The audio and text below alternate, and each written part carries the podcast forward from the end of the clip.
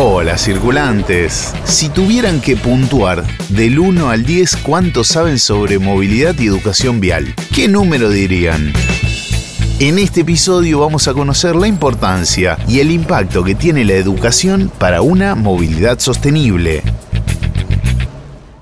Circulantes, circulantes, circulantes. Es un podcast de Grupo San Cristóbal. San Cristóbal.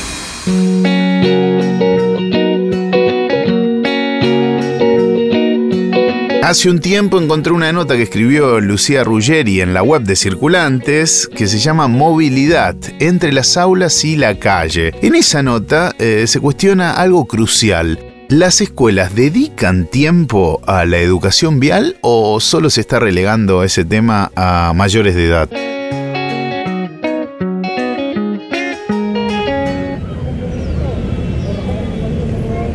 Empecé un poco a indagar Ella es Lucía Ruggeri, autora de la nota. si niños y niñas y adolescentes habían tenido com- en alguna asignatura o algún abordaje en la escuela en relación a la movilidad y la mayoría dijo que no o que no se acordaba.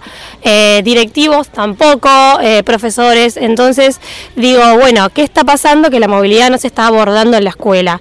Em, y bueno, la realidad es que no hay en la currícula ni a nivel normativa, si pensamos en un alcance territorial nacional, no hay nada que incluya la movilidad y específicamente la movilidad sostenible como una temática que se debe aprender en la escuela. Y esto eh, es un problema.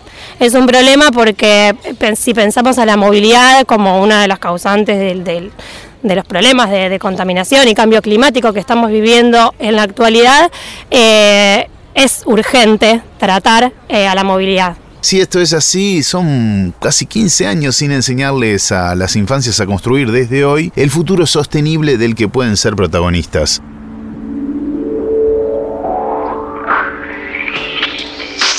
Pocos días después de leer la nota, también nos llega el contacto de Micaela Bósola, que forma parte del programa educativo para una movilidad segura y sostenible. Este equipo brinda talleres, charlas y capacitaciones al respecto. Tenemos un calendario de movilidad en el que, entre otras fechas, tenemos a la Semana de las y los Peatones, el Día de la Bici, la Semana de la Movilidad, y hacemos material para que todas esas fechas se puedan trabajar en la escuela a modo de efemérides.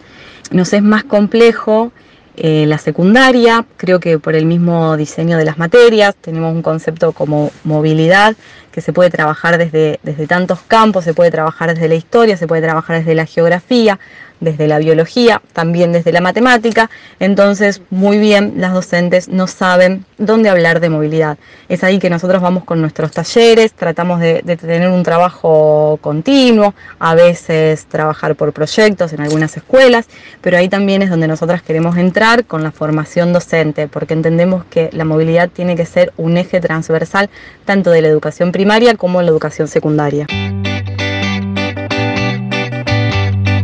Acá en Rosario y en toda la provincia de Santa Fe hay varias iniciativas eh, funcionando que ya convirtieron el espacio público en lugares donde la movilidad y la seguridad vial se ponen en práctica sobre ruedas. Este recorrido se hace en bici. ¿Vamos?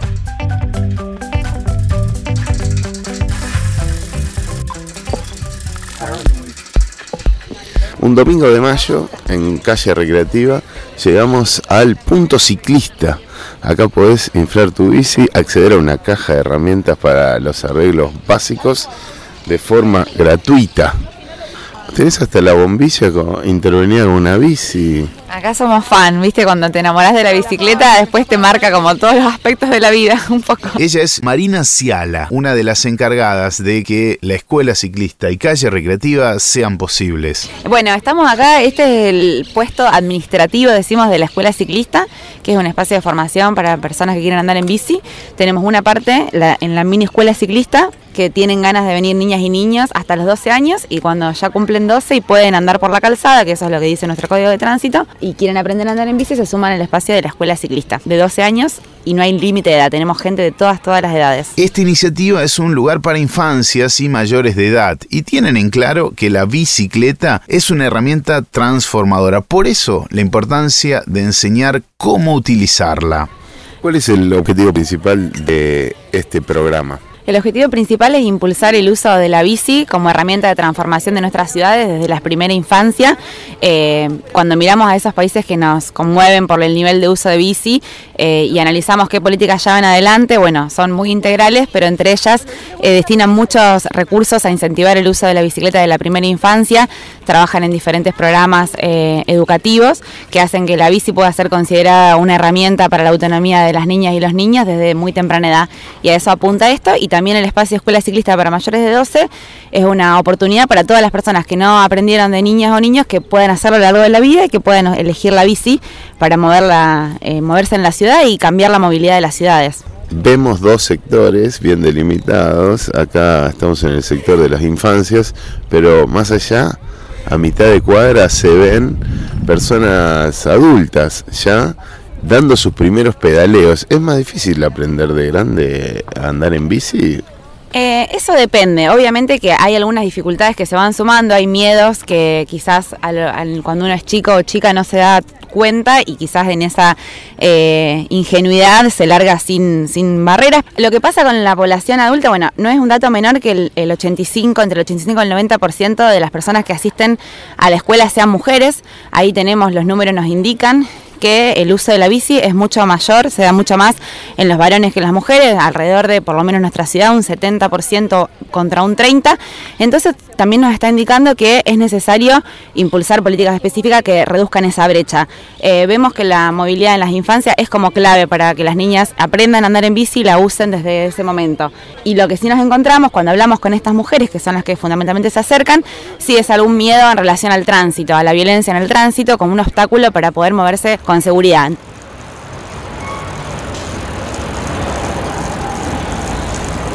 Antes de seguir profundizando, creo que nos debemos cuestiones elementales, como definir qué es la movilidad sostenible. La movilidad sostenible es una movilidad que piensa en qué pasará con, el, planeta, en qué pasa en realidad, porque no es una cuestión del futuro, sino qué está pasando eh, y cómo las, las prácticas de movilidad pueden eh, permitirnos tener sociedades que sean más inclusivas o sociedades que sigan siendo más excluyentes. Lo sostenible hace a, bueno, de qué modo podemos satisfacer las necesidades, los deseos de movernos, sea movernos nosotros, mover cosas, mover información y que eso eh, pueda tener una conciencia de la dimensión ambiental, política, digo, las cuestiones de género hacen una movilidad sostenible, pensar en políticas para las infancias hacen una movilidad sostenible, es pensar cómo nos desplazamos y, qué daño genera eso hoy cuáles son las posibilidades que tenemos con modos activos como para revertir esas situaciones. Eh, ¿Existe alguna, mm, alguna relación entre la movilidad sostenible y la seguridad vial? Sí, absolutamente. Justamente lo que viene a plantear eh, los conceptos, las perspectivas de la movilidad sostenible es que hemos, eh, digamos, naturalizado la siniestralidad, hemos, hemos naturalizado que las personas pierdan la vida en, siniestros y que si nosotros no pensamos en algunos cambios en las formas de movernos más generales que tienen que venir incentivados por políticas públicas, ¿no? Es muy difícil que evitar esas, esas situaciones. Y ahí nuevamente los desplazamientos a pie, en bicicleta, en transporte público y la disminución del vehículo motorizado, la reducción de las velocidades en la ciudad, que es un planteo clave de la movilidad sostenible, o sea, si no bajamos las velocidades es muy difícil que más gente se, se anime a caminar o andar en bicicleta, hacen a la disminución de la siniestralidad vial, o sea, vienen de la mano. Me parece que ahora tenemos una visión mucho más global, mucho más interseccional. Sigamos pedaleando con Marina para conocer en qué otros lugares podemos encontrar más de estos proyectos. Eh, nosotros tenemos en lo que es nuestro país, por ejemplo, en la Universidad Nacional del Litoral, parte de la Secretaría de Bienestar Estudiantil tiene un proyecto que es Juegos con Patacletas, que trabajan en el jardín de infantes que tienen en la universidad y en la colonia de vacaciones, incentivando el uso de la bici. Em, después, también en Buenos Aires hay otras experiencias como Soltate, que también empezaron a incluir a, la enseñanza de, adultos y adultas, pero que vienen hace tiempo con el proyecto de Jatus Roditas. Y después, a nivel internacional, sí hay más, digamos, sobre todo en los países, digamos, nórdicos, tienen como más institucionalización de las políticas en, la, en lo educativo. Hablé con Mariu Hortensi, la van a escuchar en minutos, y me mencionó eh, casos muy interesantes. En Brasil está Bicicleta Nascola, que trabaja con infancias para que aprendan a hacer el trayecto de su casa a la escuela. Está Chao Rueditas en Colombia para que puedan largarse sin ruedas de apoyo. Y hay un caso en París impulsado por el ayuntamiento que busca que las infancias aprendan a andar en bicicleta para que al momento de ir a la universidad lo puedan hacer en bici y con un pasaporte. Todas son iniciativas que surgen de múltiples sectores, la escuela, la universidad e incluso de la sociedad civil. ¿Seguimos pedaleando con Marina? Ver cómo están andando en bici por acá. eh, y vamos a ir al otro punto también. Vamos a ir a los dos puntos ciclistas que hay en esta calle recreativa de Rosario ahora habilitados. Media mañana de domingo de mayo. Mucha gente haciendo uso de la calle recreativa en distintas movilidades. Porque veo bici, pero veo gente haciendo footing, corriendo, caminando, monopatines también. Triciclos, sí, sí. Todo lo que hace a la movilidad activa y sostenible, que es un poco lo que buscamos promover con este tipo de iniciativas. Vayamos a conocer a las ciclistas que están participando en la iniciativa para que nos cuenten sobre su experiencia. ¿Qué viniste a buscar a este curso? Aprender a andar en bicicleta, porque chiquita jamás anduve. Anduve una sola vez que me tiraron así y me quebraron la nariz. Yo, con mis 50 años, aprendí a andar en bici acá. Los chicos tienen una paciencia bárbara y bueno, somos un grupo muy lindo, nos hicimos todos muy amigos. ¿Me contás tu experiencia acá? Excelente, maravilloso. Puedo venir yo y mi hijo a practicar y aprender. Bueno, se te va el grupo, así que chao. Chao, gracias. Calle Recreativa también desarrolla talleres de ciclomecánica para mujeres y disidencias. Enseñamos cuestiones básicas como si sale la cadena, si el freno se traba, si se pincha la rueda, bueno, la cámara, cómo hacer esas reparaciones. Y los destinamos a, a mujeres y disidencias. Es una iniciativa que está buena y se complementa. Las alumnas de la escuela participan en esos talleres para aprender.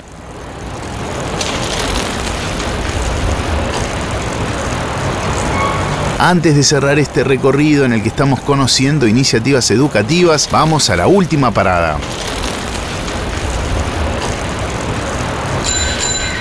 No puedo creer el ruido. Queda buenísimo. Eh, yo soy Mariu Hortensi, soy coordinadora de la Ciudad de las Niñas y los Niños. Nuestro espacio eh, se desarrolla la mini escuela ciclista. Eh, los chicos y las chicas de los consejos son niños entre 8 y 11 años que todos los años piensan una propuesta para presentarles a las autoridades municipales sobre cómo mejorarían la ciudad. Y bueno, el año pasado se surgió el interés sobre pensar la movilidad en la ciudad y en ese marco los chicos y chicas crearon el proyecto La bici en tu bolsillo. Mejor que lo explique Mía, una de las niñas creadoras de la bici en el bolsillo. Es un proyecto donde todos los domingos vienen niños, niñas y adultos a venir a estación de mercaderos. Nos preguntamos si, si algunos chicos que no tienen bici también quieren aprender a andar en bici, pero no saben cómo.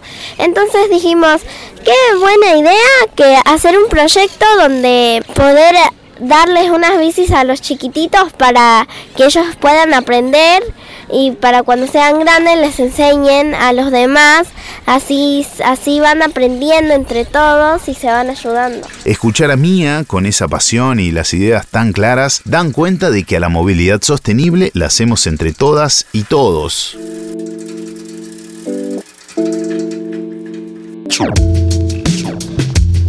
Nuestras acciones y conocimientos pueden impactar directamente en la calidad de vida de nuestra comunidad. Es por eso que hoy elegimos hablar sobre esto. Pero si te interesa cómo el diseño de las ciudades impacta en la vida de las personas, no te pierdas el próximo episodio, donde nos vamos a conocer cómo funcionan las supermanzanas en Córdoba. Circulantes. Circulantes es un podcast de Grupo San Cristóbal. En la producción general, Florencia Ferramondo. Guión, Alejandra Torres. Montaje y mezcla de sonido, Leandro Mancini. La comunicación y redes sociales es de EB. En nuestro newsletter y en la web Tatán Garabelli. Yo soy Fede Frichi y circulo con vos en todos los episodios. Nos encontramos en el próximo.